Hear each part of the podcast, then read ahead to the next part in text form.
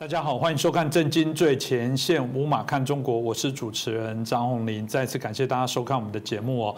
美中啊之争哦，现在当然越演越烈哦。从我记得我们节目开始的时候，我们原本看起来啊，这个只是单纯，也许从贸易方面的这些啊拉拔，最后演变成呃，包含在政治上的一些角力、外交上的角力，到最后军事上的一些对峙都有。当这过程当中，我们也一直在看美中台，如果把台湾加入在其中。有人会很浪漫的说，嗯，台湾不要摄入这两只大象跳舞，把台湾甚至认为可以置身在室外，但真的有那么容易吗？台湾可以置身在室外吗？所以从某个角度来讲，美中之间或者原来中共对台湾就存有一些敌意，许多的这些统战的认知作战的部分，一直不断的就在侵扰台湾。所以台湾在内部到底是单纯的大家认为美国有问题，还是某些时候这里面都有恶意、刻意的在制造这些以美仇？欧美的部分，这里面有非常多的这些角力哦。但不管怎样，总归就表示台湾非常的重要。不管从什么样的一个角度来看哦，所以我们想，我们今天就好来了解哦，继续来谈这个问题，因为我们认为这问题也非常的重要。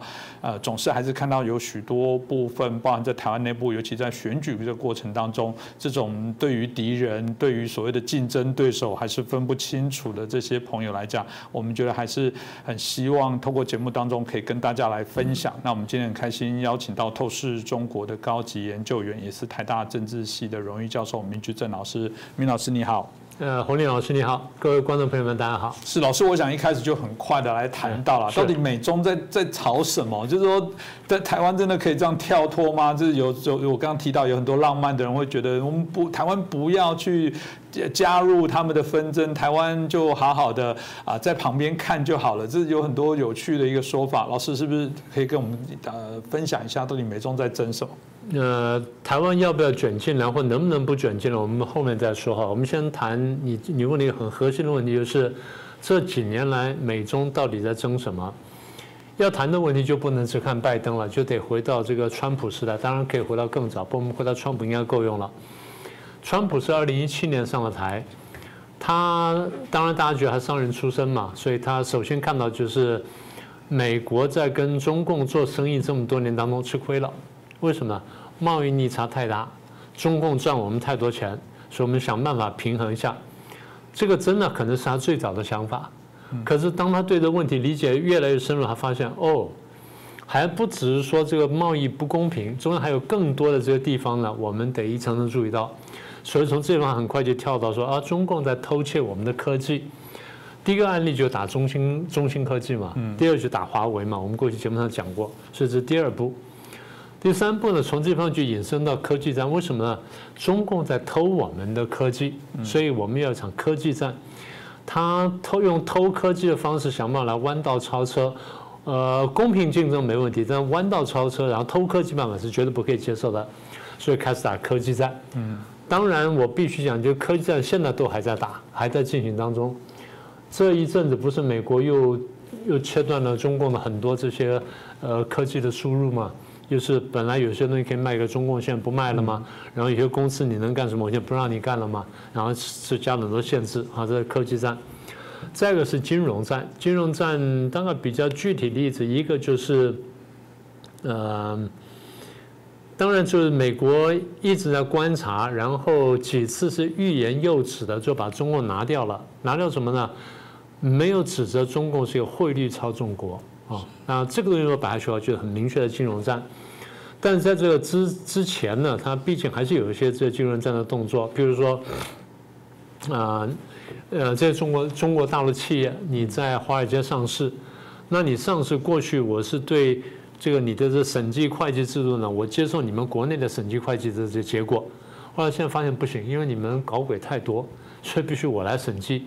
那现在我告诉你，我给你三年的时间，然后三年之内你要准备给我审计，不交不让我审计的话，那你就要下市。那现在这个机制已经启动了，所以是金融战的一个部分。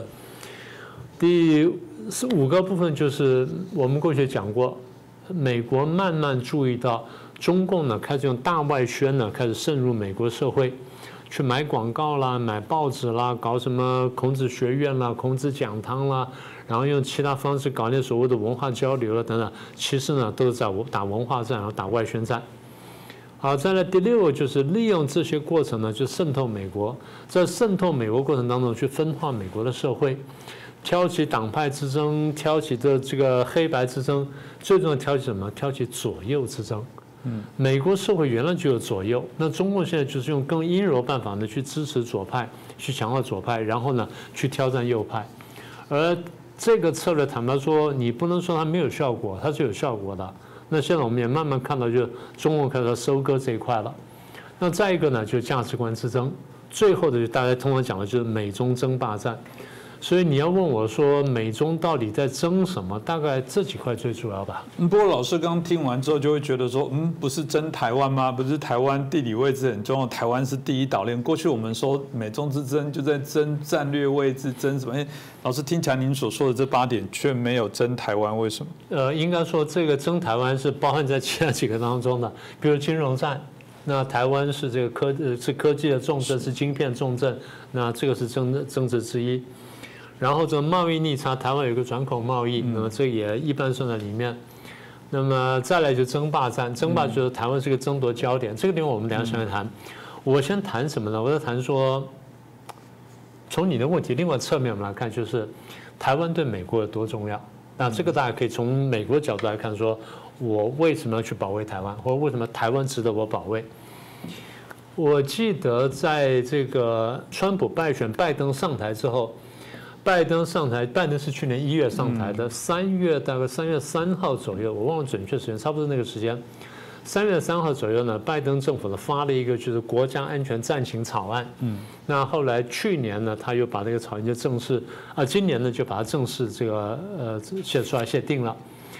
不管是草案还是最后定稿呢，对台湾是这样定的啊，这样定性的。他说我们非常珍视跟台湾之间的关系啊，虽然是一个非官方关系。但是我们把台湾看作是美国的重要的第一经济的伙伴，第二民主政治的伙伴，第三更重要安全伙伴。嗯，美国过去讲台湾是重要的民经济伙伴、民主伙伴，这个都没错。但是把台湾提到是民是这个安全伙伴呢，很少讲的这么重，要，三个排在一起。那这个讲了两次，所以你必须看见，而且美国在多个法案当中哈。那不管是战略竞争法案也好，或晶片法案或其他相关法案当中，你都可以看见美国把台湾的角色呢越拉越高，越拉越高。最近大概就几个礼拜前吧，布林肯讲话，布林肯讲说台湾非常关键嘛，嗯，所以大家讲说啊，那只是嘴巴上讲讲啦，他到时候不一定怎么样。不是的，如果一个政府这样反复这样讲，到最后他放手的话，你可以想象他多难看，嗯。美国的商务部长也好，然后那个叶伦也好，都出来讲过说台湾的晶片跟台湾高科技对美国有多重要。呃，那个 Romano 几乎是，我不能说气急败坏了，但 Romano 至少是非常高分贝的讲说，台湾对我们非常重要。然后我们大家知道吗？我们有百分之大概七八十或八九十的高阶晶片都跟台湾购买等等。啊，我们不能没有台湾。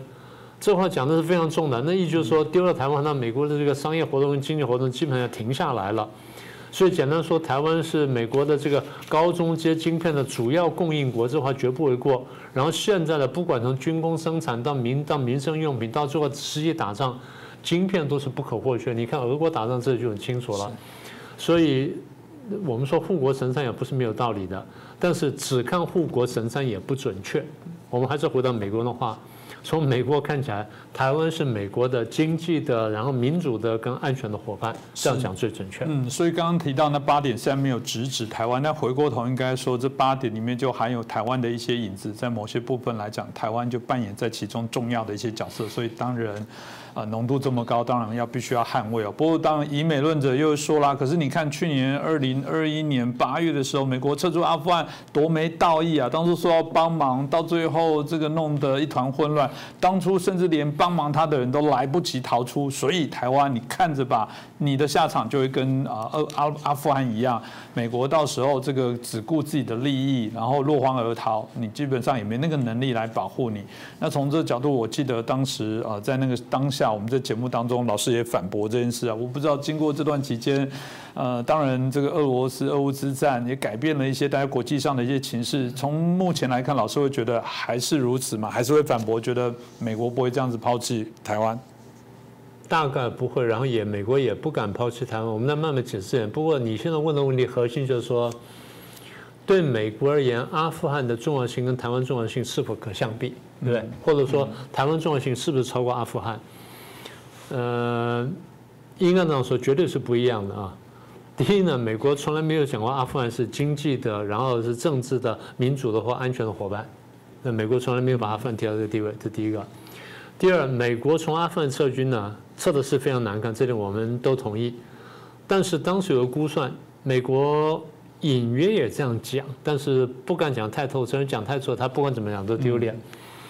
美国的意思就是，我从阿富汗撤军之后，我收回力量，可以更好的对付中共。美国没有真的这样讲的这么白，但意思差不多这样的。这话谁帮他讲白了呢？人民日报跟新华网帮他讲白了。人民日报新华网居然有文章出来讲说，美国在阿富汗收缩就是要来对付我们中国的。哎，这话讲还真有道理，这话讲的很准确。啊，这第二个，第三个我刚刚讲了一点，这个话倒很少有人去回应，但我觉得还是有道理的。什么呢？就是美国在阿富汗丢脸之后呢，他在台湾不能再丢脸。嗯，这个是很奇怪的，这个是你你得从这个美国角度来看这个事情才比较清楚。你想想看，如果美国在阿富汗丢脸了，他在台湾再丢脸，或别的地方再丢脸的话，美国基本上不用混了啦。嗯，所以作为一个世界大国，你不要说世界霸权，作为世界大国来说，你都不能让这件事情发生。所以那时候阿富汗撤军，美国撤难看，他自己也晓得。那时候是去年八月多嘛，对八月初到八月中的时候，我记得很清楚，过没两天呢，拜登就被访问。问的就是问题，就是美国记者就问的问题。拜登说啊，我们这个对于呃北约的这个同盟条约的第五条，我们是信守的。那啊，我们是有神圣的誓约的。什么叫做这个第五条呢？就是当我们北约的盟国被打的时候呢，美国要出动北约力量去保卫这个国家，要保卫这个被打的国家，也就是我们的北约盟国。然后话锋一转，向说日本也是，南海也是，台湾也是。嗯。你说日本也是，南海也是，我都有点点惊讶了。因为你讲日本，我可以理解，因为它美日安保。你说美韩港也，南海也这样子，那我有点惊讶。虽然你有美韩的这个安保条约，我有点惊讶。但你把台湾加进去，那就可能不是乱讲。所以大家当时反应什么？老翻天失言了啊！他老糊涂了，他就讲错话了。好，那如果拜登讲了第二次，大家就觉得说他可能真的是老翻天了，失言两次了。讲了三次，讲了四次之后呢，大家不觉得他失言，大家觉得说他是有意把那话讲出来，对不对？啊，是不是？重点是什么呢？重点是台湾很多人不相信，中共是相信的，中共绝对相信说拜登不是失言，拜登讲的话他真的就是为了保卫台湾，所以将来我们要打台湾的话，我们就必须把美国介入，甚至美日安保的介入要考虑进去。那这一次你说中共演习对台湾演习，八月初对台湾演习，你说美国有没有出兵？荒唐的是，我上个礼拜还听到朋友跟我讲说。啊，这个我们很担心呢，将来中共打台湾，美国不出兵。我说这次演习，人家美国都来了，你没看见吗？啊，他说我没看到，我没注意到。我说美国来了三艘航空母舰，来了一大堆船摆在那里，中共不敢过来一尺一步。然后呢，这个演习军那个那个飞弹演习只打半天，打三三个三个小时，这你都没看见吗？你都没有想吗？嗯，他看见了，还没想通，为什么？因为被中共的洗脑教育跟粉红呢给抵消了，所以为什么我们要在节目上一而再再而三讲，就是告诉大家说，中共在台湾搞你所谓的以美论跟仇美论呢？搞得铺天盖地，你真的想清楚，你听到什么资讯呢？资讯是谁喂你的？嗯，就老师刚刚提到美中对抗中，台湾很重要。前面也有询问了，我想可能大家还会想要知道再深度一点，是不是可以老师再补充，把这部分再把台湾的重要性让大家知道，也许也让大家有自信一点。好的，呃，我们刚刚讲到说美中在争什么哈？我们不是数了几点吗？第八点是美中争霸。美中争霸是很抽象的话。很具体来说，就是当两大国的争霸的时候呢，他们怎么争霸呢？他用一切可以用的资源，挑选一切可以打的领域，然后一切可以对抗的战场，我都来对抗。嗯，我是如此做，你也是如此做，嗯，双方都不会客气的，双方在任何地方呢都不会松手。你到南太平洋，我就到南太平洋；你到乌克兰，我就到乌克兰；你到欧洲，我到欧洲；你到西班牙，我也到西班牙；你到台湾，我也一定到台湾的，就这意思。所以在美中对抗当中，第一是全领域全方位对抗这第一个。第二呢，如果你真的要挑地理标的的话，大概两个最主要，一个是南海，一个是台湾。嗯。南海重要性我们讲过了，台湾重要性我讲过了，但我想从另外角度来谈一个问题，就是我们在国际关系当中呢，我们提过观念叫做热点。我们在节目上过去讲过，什么叫热点呢？就是国际上有个地方啊，特别是有个地理问题啊，有个有一个国家或一个地区，这地区呢对某些国家非常重要。当甲乙两国这对抗了甲乙两国，甲国跟乙国对抗，这两国都认为这热点很重要的时候，他们会怎么做呢？当甲国从左边介入的时候，乙国会从右边介入；当甲国从上方介入的时候，乙国会从下方介入。双方都会介入，也就是双方都不敢不敢让这地方呢真正落到对方手中。嗯，因为乙国会认为这个热点若落落到甲国手上，那我就麻烦大了。甲国认为这个热这个热点若落到乙国手上，那我就麻烦大了。所以双方都会争夺它。那最后结果就是这个热点地区呢，空前难受，但空前安全。是，这是我讲过多次的话。所以我讲的话背后是有国际关系理论在这里。台湾就是这么一个热点。那我刚刚不讲说这个热点的标的有地理标的有两个嘛，一个是南海，一个是台湾嘛。大家看到美国跟中共这段时间这几年争南海争得很凶了。嗯。我们在前年年底就不断跟大家预警说，哦。呃，二零二二年啊，二零二零年我们就讲啊，二零二一年我们说南海会变得很热闹嘛，所以好多航空母舰会来嘛，来了。嗯，那我们也跟大家预测啊，台湾会很热闹，或者第四次台海危机那现在爆发了，所以台湾不但是热点，我们可以说台湾是美中争霸中的热点中的热点。这样讲，大家够强烈了吧？是，我想，既然是热点中的热点，当然想当然一定觉得这不能失去了。既然台湾是啊，在这次美中对抗中热点中的热点，这个如果这样回推来讲，美国更不可能或者放掉台湾。对对，其实就这个意思。那那问题是，刚刚我们从这些角度去讲了哈，所以所谓热点中热点，就是绝对不能失去，绝对不能失去台湾。过去我们讲过这个问题，不过现在因为话题到这里，我们觉得还有必要再重新再说一次。也就是，如果美国失去台湾的话，对美国会带来多大冲击？嗯，因为这样才看得清楚，就是台湾对美国有多重要。我觉得在台湾呢，这些人会被这些粉红的，或者粉红自己本身会被中共洗脑成功，或者粉红再出去再帮中共去洗脑其他的人，其实也就这个问题没有看清楚。就没有真正看懂台湾对美国有多重要。你光看这个什么呃统计数字、贸易数字，马上粉红就讲说：“哎呀，人家这个中国大陆跟美国那个做做贸易是你台湾多少倍啊？”然后啊，中国大陆是美国的第一大贸易国，你台湾是第几大贸易国？嗯，对。即便台湾是第十大贸易国，即便台湾跟美国的贸易量只占百分之十，我随随便乱讲啊，即便只占百分之十，而中国占了百分之三十或四十甚至更高，你觉得美国可以丢掉这百分之十吗？嗯，不太可能的。嗯，因为对他来说的损失十分之一是很大的。我如果说要我在两个当中选一个，我当然会这样选。但是对我美国来说，我强大到我两个都可以选了。嗯，对他来说是这样，他是这样看问题的，他不需要二选一的，嗯，他是两个都可以选的。导致台湾是要被逼着选的，这是没办法。好，所以第一呢，这是从数字上来看；第二，我们刚刚数了这晶片的问题。如果晶片真的像是 Ramondo 讲的那么重要的话，那美国绝对不可能失去台湾。第三，我们再往前推论，如果真的失去了台湾，对美国会有多大伤害？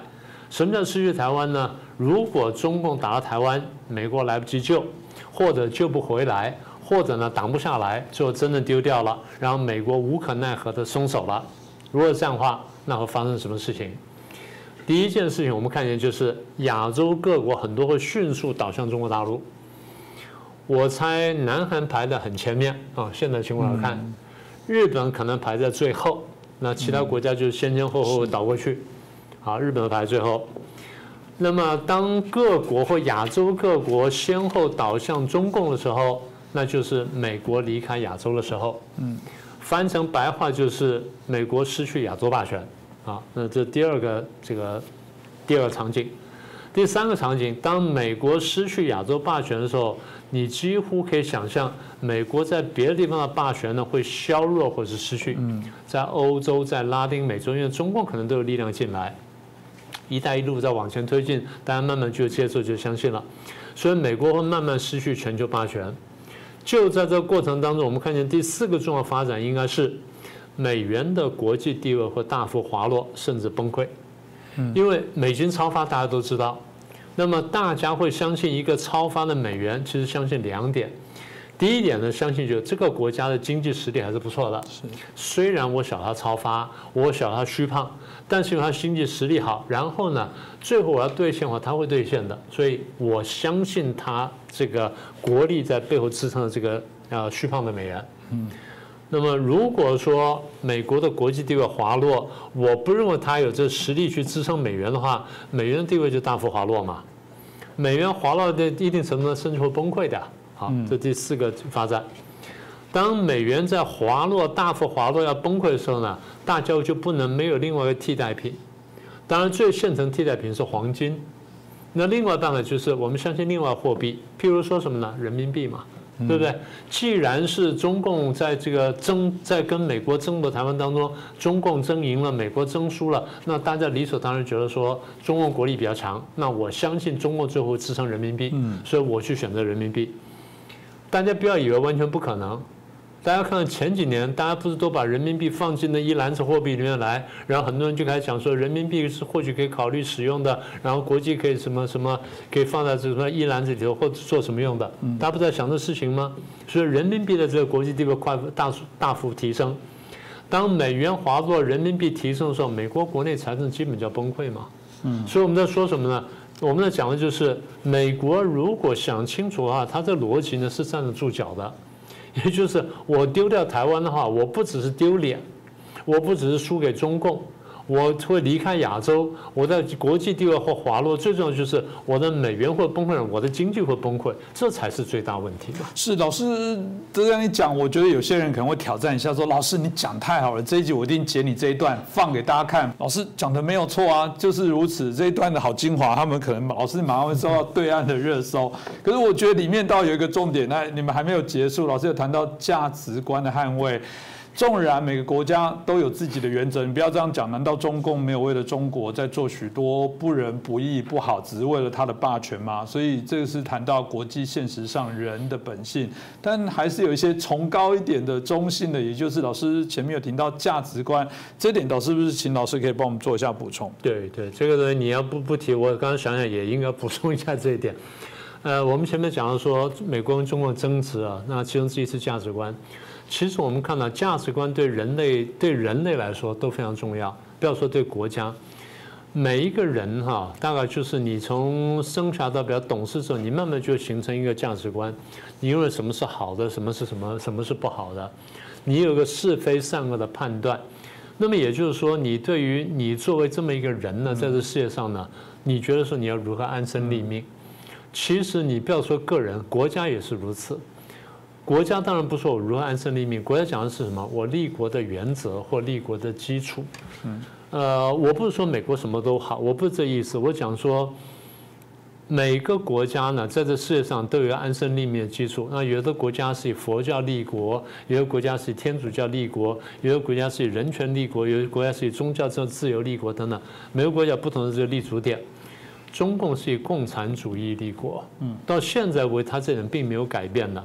不管你说表面上变了多少，但他最后相信一党专政，相信一党一共产党政权绝对不能失去，这点是事实，对不对？这个人我们是不用争执的。我们现在从另外角度来讲说这个价值观的问题。古往今来的很多战争其实是价值观战争，嗯，那有的时候表现是宗教战争，有的时候真的是价值观的战争，这两者可以相同，可以可以相合，也可以分开。那么也就是人会为信念而作战，或是人会为信念而牺牲性命而在所不惜。很多时候，不管怎么样，当一个人真正为他的信念去牺牲性命的时候，我们多少是尊重他的。我们认为说，哦，这个人蛮了不起的，他居然会为这个信念而牺牲他这么重要、最最珍贵的这个性命，那我们觉得说很很了不起、很特别。过去几十年呢，那个世界上的一个主轴呢，国际政治主轴是冷战。冷战的核心是什么呢？就是民主跟共产的对抗。好，那么这对抗搞了五十年，经过我们讲的这个前面讲的苏东坡，最后看起来是结束了。然后呢，共产政权瓦解了，共产集团瓦解了，可是瓦解的并不干净，也就留下了一些国家。除了留下了我们讲说现在中共跟北韩之外，呃，我们上次上几次也提到嘛，苏东坡经过苏东坡，然后民主化的这些国家当中，有些后退了嘛，嗯，就民主后退了。我们举的例子，一个是俄罗斯嘛。一个是白俄罗斯嘛，一个是这个匈牙利嘛，这三个国家倒退了。那我们还论述的就是倒退的，就民主倒退国家容易爆发战争，虽然不是必然，但容易爆发战争。所以今天我们看见就是，原来是民主跟共产对抗，共产政权瓦解之后，民主难道就没有敌人了吗？有。民主敌人是什么？是专制。它可以是共产，但它可以不是共产而专制。而问题是，有些国家既共产又专制，还留下来了。比如说中共跟北韩。好，所以这样就回到我们刚刚讲的这主题，就是说美中对抗。嗯。那为什么我在你在问我第一个问题，美中对抗，我就讲说价值观对抗很关键呢？其实我们真的看到这一点，因为我们深深觉得。时至今日呢，就人类有信史以来四五千年，我们都始终觉得说，我们每一个民族每个人呢，都他自己真实的一个价值观。那这个价值观对他来说呢，几乎或者跟生命是同样重要的。所以如果是这样的话，那我们今天如果真正相信你所谓的呃民主、自由、法治、人权，相信这种普世价值的话，那对于谁要挑战这价值或破坏这价值，我们就视为最大敌人。那过去呢，我们认为共产主义是最大的敌人。那现在共产主义大体消灭了，但消灭干净了吗？没有啊，因为中共还在。中共不但还在，而且中共看起来比过去强化了。他参加了 WTO，然后经济实力成长了呃十倍、八倍甚至更多。然后呢，他现在在各个地方，在政治、经济、科技、军事各方面，看起来都可以挑战挑战美国了，可以干什么了？那对我们来说，它就是很大的威胁啊。所以我们看到这点呢，就不能不注意到说，的确，它一个应该是说，这个应该是我们时代的一个，我们这么说吧，根本的挑战吧，也就是如何捍卫你我真的这个珍惜的这个价值观啊，民主、自由、法治、人权，然后怎么击败对它的挑战，这可能是我们的这个真正最后最大的这个这么一个使命吧。那在这个意义上面呢？中共当然是专制的一个代表，那不用说了。美国呢？那你说它不完美，呃，是不完美，但它毕竟还是民主的一个领袖，这点我们是肯定的。台湾是什么呢？台湾是在这波民主化浪潮当中呢，挣扎出来民主化成功的这么一个典范。那讲的少一点，就是台湾呃自己民主化成功了。讲的大一点，就是台湾是两岸华人的一个成功的民主化典范；讲的再大一点，台湾是全球华人的成功的民主化典范。虽然我们知道它有重大缺点，但它毕竟走到这一步了。那么也就是在这场历史的洪流当中，台湾毕竟是带着一小部分的华人领先创造了历史。所以大概我们可以做一个结论：那如果真的价值观价值观的对抗这么重要的话，然后台湾又是美国跟中共对抗的热点中的热点的话，那我们台湾人或者美国也必须看见，台湾的价值就不只是在晶片或在半导体，台湾对民主的成就跟这种珍视呢，它恐怕应该是更被大家看重，台湾人自己也要看重。所以这样待会我们可以做两点结论嘛，第一就是在这个意义上面，美国不会放弃台湾，也不敢放弃台湾。因为如果我们前面论述站得住脚的话，美国放弃台湾呢，等于放弃他价值观，也放弃了世界领袖的地位。那八月初的时候，我们前面讲到中共军事演习威胁台湾，那大家说美国没有出手，我们说美国有出手。反过来说，美国如果真的没有出手的话，中共一定化演习为战争嘛？嗯，就立刻化演习为侵略就出手了嘛？所以我们会看见。俄国在打乌克兰的时候，中共打台湾，美国跟欧洲呢就真正陷入第三次世界大战，这是我们现在能看得见的。所以我们在提醒台湾的朋友们，得看懂这段历史。我们现在就在历史当中，不要回过头来翻看这一页，才发现说我竟然错读了历史，然后我竟然做了错误的选择。那个时候懊悔。可就真的太晚了。嗯，当然，所以从今天老师的分析，我想可以知道了，美国就自己的利益这个现实，我们也不回避这个问题。台湾非常的重要，这攸关跟它的一些联动，这真的不只是我们所说的日本有事啊，台湾有事就是日本有事。其实回过头来讲，台湾有事就是美国有事，就是如此。那另外一个部分，我觉得是反问我们自己一个重要的一个概念啦，就是说为什么老是还在问美国到底来不来？我在问大家是那台湾人赞不赞？当有人在威胁你的时候，你会不会为这件事情来捍卫？当有人要欺负你家人的时候，你会不会为这件事来说话？你老是在想的是，当这坏人来打我的时候，警察到底会不会来？对对，当然我们期待警察要来，但你又骂警察，又以警察论、怀疑警察论、仇警察论，这是一个非常不可思议。说台湾岛内其实自己充满了非常多的矛盾了。我还是说，如果你今天没有认知清楚，我们当然希望今天的节目就可以让你理清。如果你是有一点恶跟坏，其实你知道，但你就是见不得台湾慢慢朝向民主化，你想要台湾失去这个好不容易建构出来的一个民主奇迹，那我们当然会觉得非常的遗憾。毕竟我们。当然还是希望所有的朋友，大家都认知的清楚谁是敌人，谁是朋友。今天在这很感谢林觉正老师哦，也感谢大家的收看。呃，如果喜欢我们的节目，欢迎大家帮我们转传、按赞、分享，也欢迎大家的留言。那就再次感谢老师，也感谢大家的收看。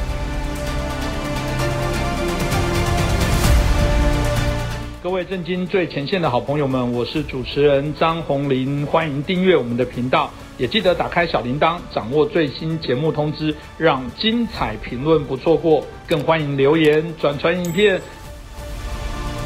大家好，欢迎收看《震惊最前线》，无马看中国，我是主持人张宏林。再次感谢收看我们的节目。明天十月十六号。啊，中共二十大即将要召开会议哦，当然大家非常的关注哦，习近平应该老就会顺利的第三任啊来连任哦，这当然打破了邓小平过去这个只连任两届的这些惯例哦，习近平也依着他自己的这种新的做法，当然名为这个新时代的一个开始哦。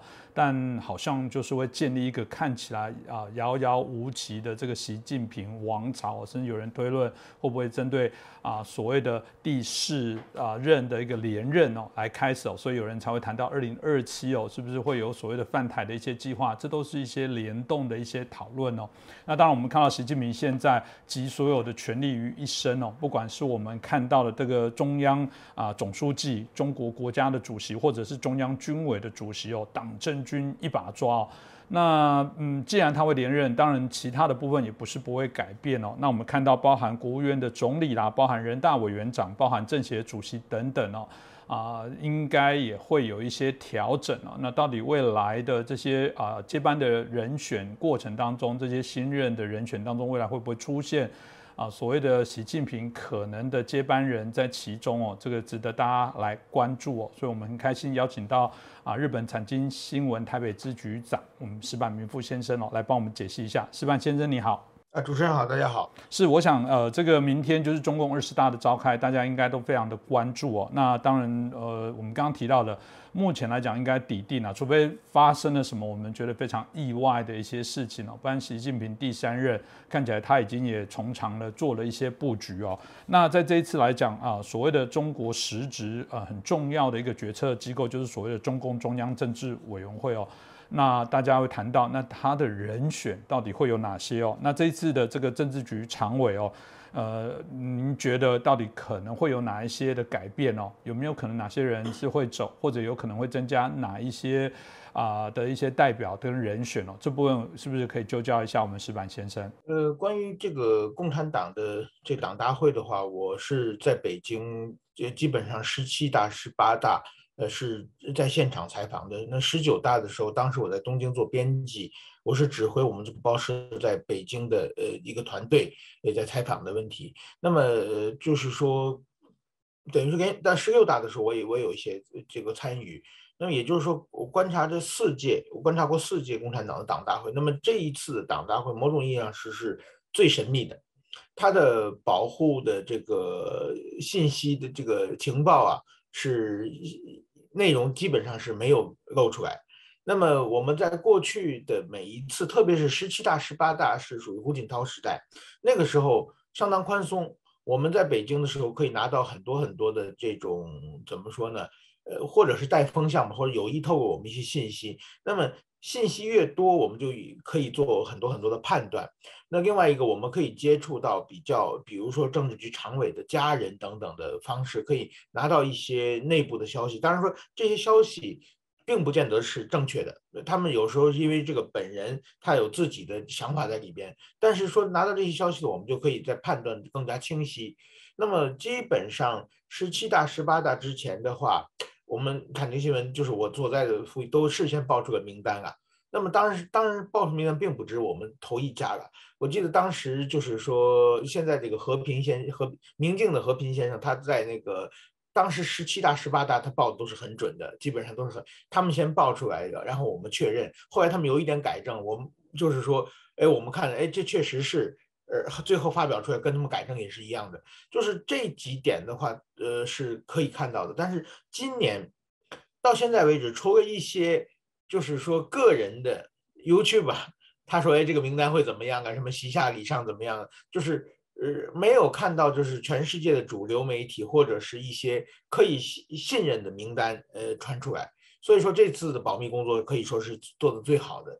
当然说我们看报道呢有两种，一种呢是所谓的我们拿拿出来的这个名单，我们从有关人士那里接触，他们直接交给我，告诉我们这里名单。另外一种呢是我们根据各种各样的这个信息推断出来的名单，两两种完全不一样的。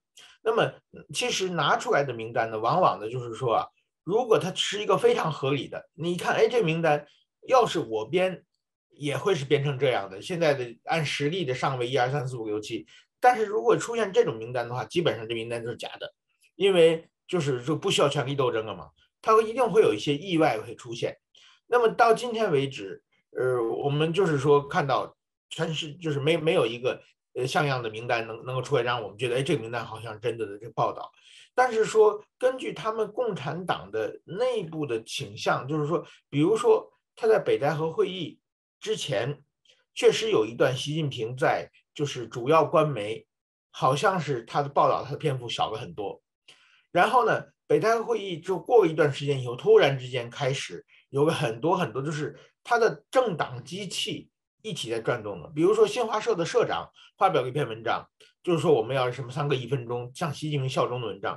这篇文章发出来的话之后呢，整个官媒在一直一直在动。那么我们知道，新华社的社长，他这个时候他不是像地方领导人可以随便效忠表忠心的，他是全国的宣传系统的一个机器，他是必须拿到了就是说中共中央这个书记处的授权这带风向的报道。所以，所以说根据这个报道，我们。可以基本判定是习近平连任是没有问题的，那 连任没有问题。但是我们看别的方面的各方面政策呢，我们发现对习近平派的那些，就是说可能大家传说的，比如说李强，如果习近平派完全胜利的话，李强就是当总理的最有利的人选。但是对李强的报道并不是很多，呃，就是说这种可以关关键，而且 另外一个，现在全国。最关心的事情就是动态清零的方方向的推测，呃，推动嘛。那么在这种这个政策到底是谁该执行？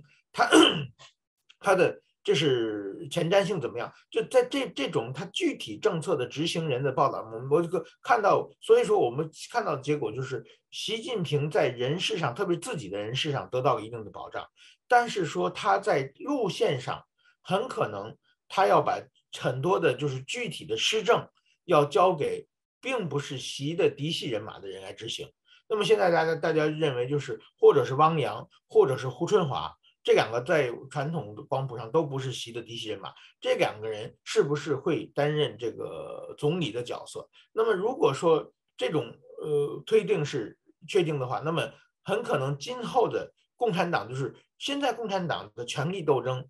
二十大之前发生的是人事斗争，但是说这二十大之后，他推他就是平常是路线斗争，那么中共产党之内的路线斗争仍会继续。所所以说这关于这一点的话，我估计呃，应该这个人事虽然我我我现在人在台湾没有具这这二十大没有实现具体采访，但是我根据种种的报道和中国官媒透露出的一些方向性，可以判断的话，就是习近平可取得连任，但是在很多的具体实施政策的呃是可能他把人事权。就是没有没有拿到他想要的人事。我们谢谢石板先生哦，清楚的说明哦，的确哦，这个不比我们在台湾习惯的这个民主选举，我们就所谓的投票开票之夜，大概只有到那最后一刻才会知道人民投票的结果。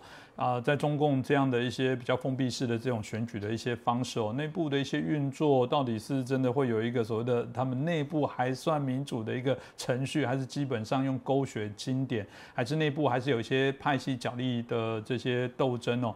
这个都值得来观察。当然，呃，在这一次我们所谓提到的各个角力的部分，有提到一个啊，蛮一群人，就所谓的福建帮哦。呃，大家也在谈到说，在这一次啊，会不会福建帮有机会哦，啊，可以来崛起哦？那我不知道这个部分，呃，就您呃观察，如果从刚刚提到的各种不同的官媒或其他的一些现象，会有这种所谓的福建帮在这次可能是大赢家的这样的一些趋势吗？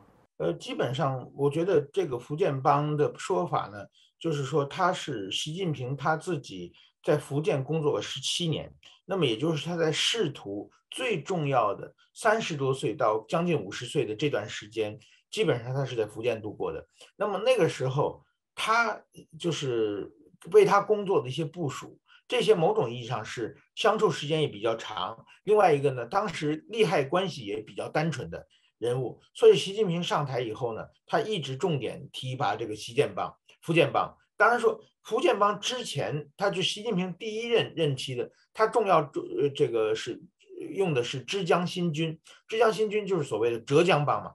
浙江帮呢是习近平在福建之后，呃，在个这个浙江呃做了五年的呃这个省委书记。那么当时呢，因为这个浙江就是习近平已经提拔出了一批浙江帮，但是现在浙江帮之内呢也有很多矛盾，呃，在在爆发，而且很多人的就是说，呃，他浙江带起来但这个战将和在。别的派系的斗争之中被斗倒了，那么现在这个福建这些人呢，某种意义上过去呢，因为这些人升的比较慢，所以当习近平上台以后，中国在同样的位置上，几年之后才能提拔一次嘛，所以这些福建的这些人渐渐的进入中央，而且呢，呃，比如像何立峰啊等等，这这些人是当时他是在福建的时候的这个比较得力的助手。通过几年的提拔呢，现在终于到了中中央，甚至就是可以进入这个政党和国家领导人的行列了。所以说，今后他重点的培养是这个福建帮的这一群人。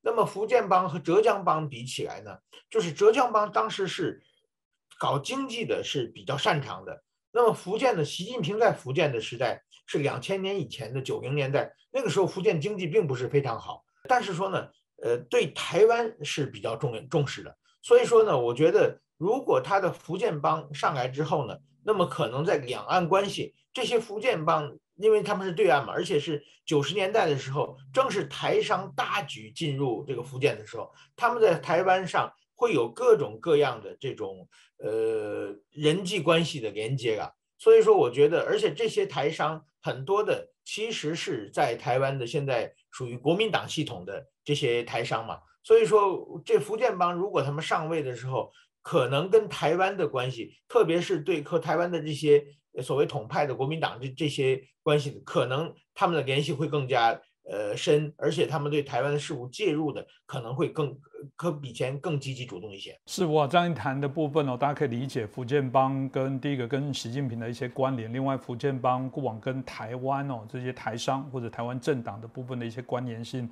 啊，是非常的深哦。这值得我们来看一看未来在政治局里面，福建帮啊到底能占有怎样的一些影响力哦。那接着再继续请教石板先生，我们看起来不只是我们谈到在整个政治局的部分哦，在军事啊军委的部分。啊，同样引人关注，福建帮在未来在军事的角色上啊，所谓摄入的或者被这个占有的一个比例哦，我们看到包含不管是苗华、何卫东哦，大家在谈到未来会不会进入到军委会，有人说啊，何卫东甚至是啊稳定确定的会进到军委会，那加加上东部战区的林向阳，大家有认为说福建帮基本上在整个中共的军事的版图上面。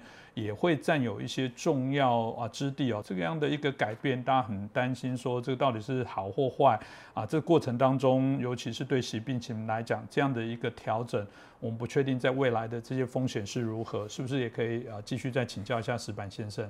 其实我觉得这几天我也关注台湾的媒体，大家对这个呃所谓的福建的沿海这个台台湾派，就是福建派这些军人进入军的上层的话。台湾人很多担心，有人怀疑是不是要准备对台湾打仗啊？我个人认为这个应该是关系并不是太大的，因为习近平他的刚才讲过，他的仕途在重要的十七年是在福建。那么福建呢的当时在这个台湾沿海驻军呢，呃是三十一集团军，所以习近平当时呢，他跟三十一集团军的各种呃这个上上下下将领都有很密切的关系。那么习近平。后来呢，当他进入中央之后，他大刀阔斧的进行了这个军事改革，甚至打掉了两个军委主席，一个是这个徐才厚，呃，徐才厚大家被称为东北虎，然后还有一个叫郭伯雄，郭伯郭伯雄被称为叫西北狼，这两个一个是沈阳军区，一个是兰州军区的呃大的军头。那么习近平把这些人沈阳军区的人脉和兰州军区人脉打打掉，然后重新。部署了军方的这个军委改革，把这个呃几大军区改成几大战区等等的这一连串的改革之间呢，他不是手下出现一个无人可用的状态，所以就大量提拔，就是福建呃就是三十一集团集团军或者扩大一点是当时南京军区的这一些干部。那其实呢，三十一集团军在过去的解放军的十八个集团军里面是属于一个乙乙类的军，并不是一个王牌军。呃，另另外一个呢。呃，他们当年就是在古宁头吃过败仗的那那支军队之一了，所以说这是在军解放军里面，呃，稍微的有一点不是不被看好的，就是说有一点被歧视的一个小军队。但是习近平的大量提拔这个三十这个三十一集团军，现在就是七十三集团军的这这些干部。那么这些干部呢，当然他们在军队只能依靠习近平，所以只能对习近平效忠。那么习近习近平现在他。这个展开的这个军的改革，还是在继用继续用这些干部。那么这些干部们，某种意义上，他们是当然是最了解。他们在台湾这个前线嘛，在厦门的驻军三十一团军对岸十几公里远就是金门嘛。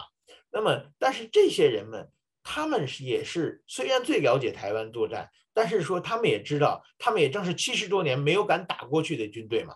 他们也知道台海战争有多多多多么凶险，当然说虽然了解，但是也就是说，呃，我觉得在这一点来说呢，没有必没有太必要的担心。就是说，其实中国对台湾的呃军事动武，那么在现在沙盘推演，我我过去呃也也常讲过，我过我十几年前采访过一个中解放军的一个呃退休退役的这个高官，他说中国如果对台湾这个。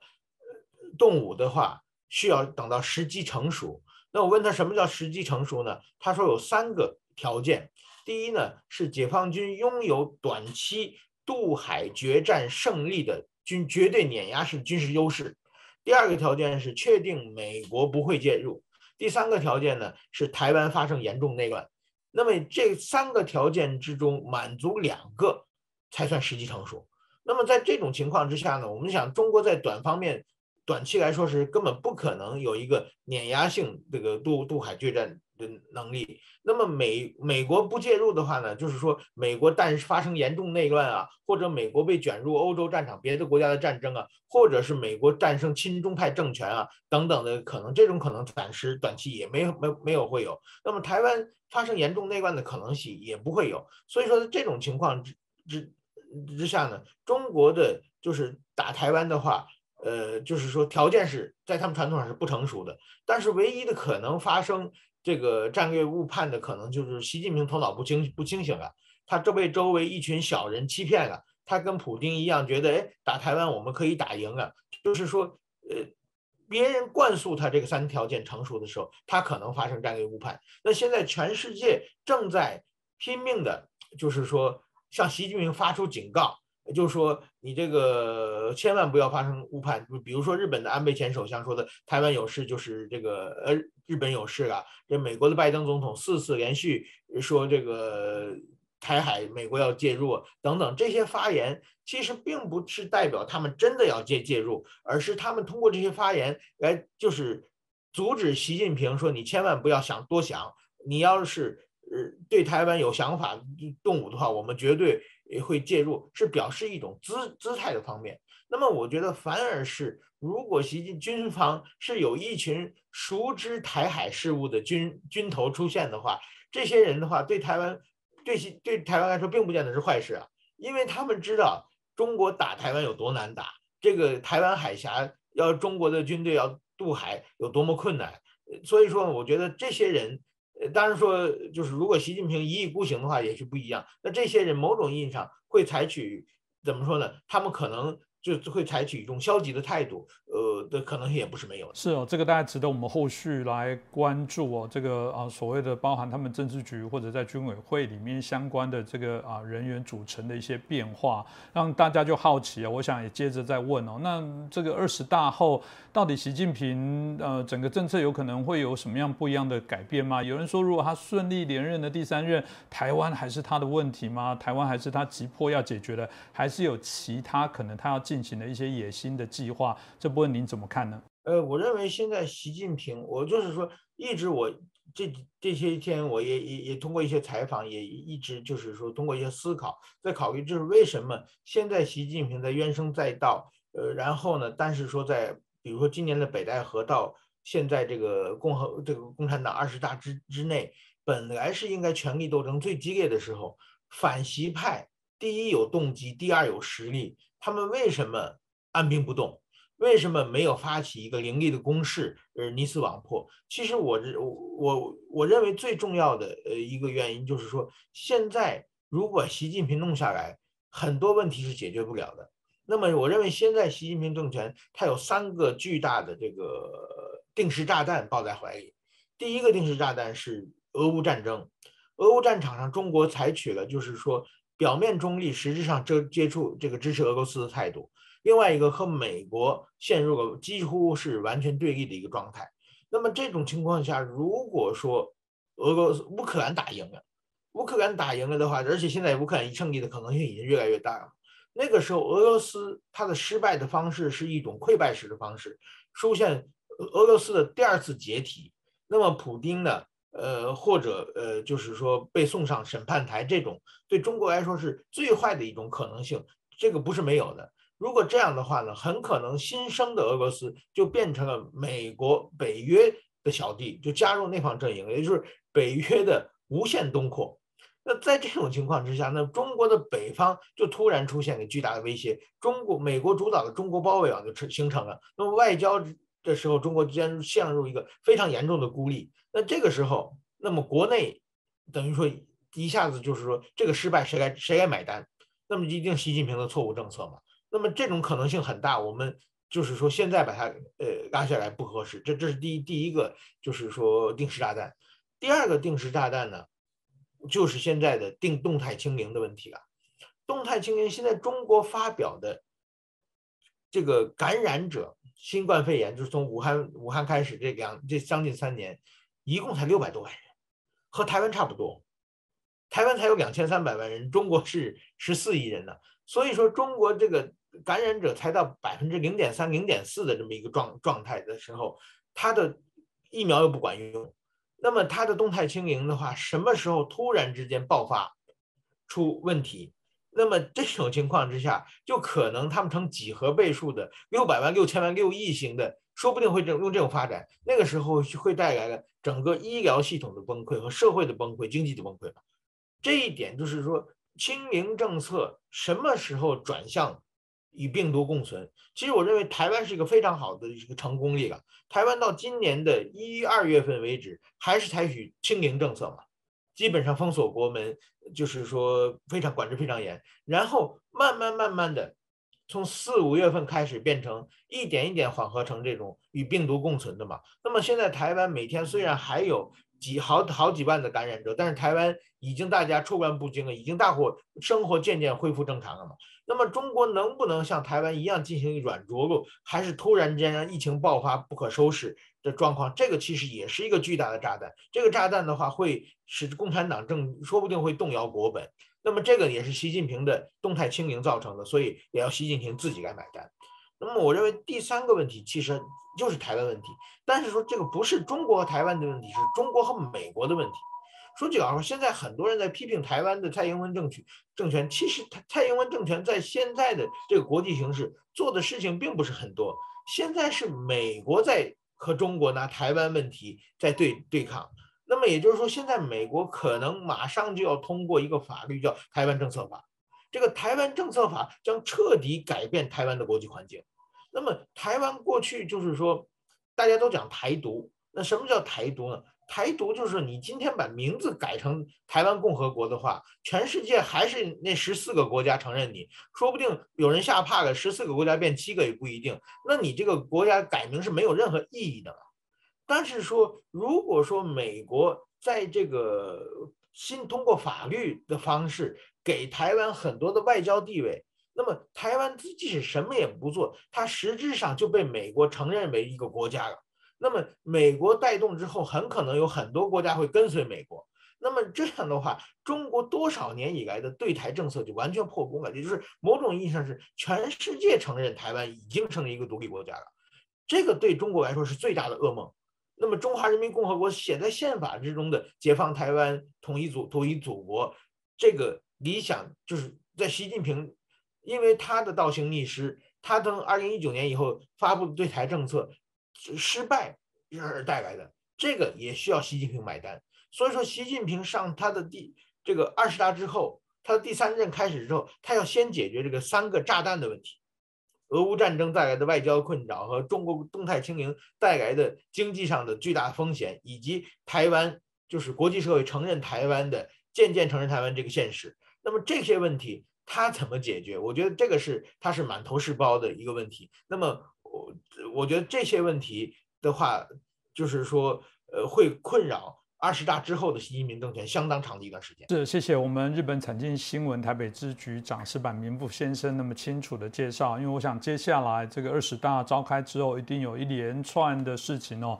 还值得我们节目好好来做一些了解哦。过去我们一直说台湾人对于国际事务都漠不关心，特别如我们提到对中国的事务，我真的觉得这攸关我们非常的深哦。尤其是中共对台湾的敌意不断的加强，对各种侵扰的部分不断在进行了。台湾人没有理由不去了解啊中共所发生的事情，因为这些事情啊间接直接的都会造成我们甚至侵害我们现在所拥有的一切哦。所以很谢谢啊石板先生每次都带来这么精彩清楚的一些分析哦，让我们大家也知道一些必须知道的事情。那再次感谢石板先生，当然也感谢大家收看。如果你喜欢我们的节目，希望你帮我们这期节目帮我们转传、按赞、订阅、分享给更多的朋友。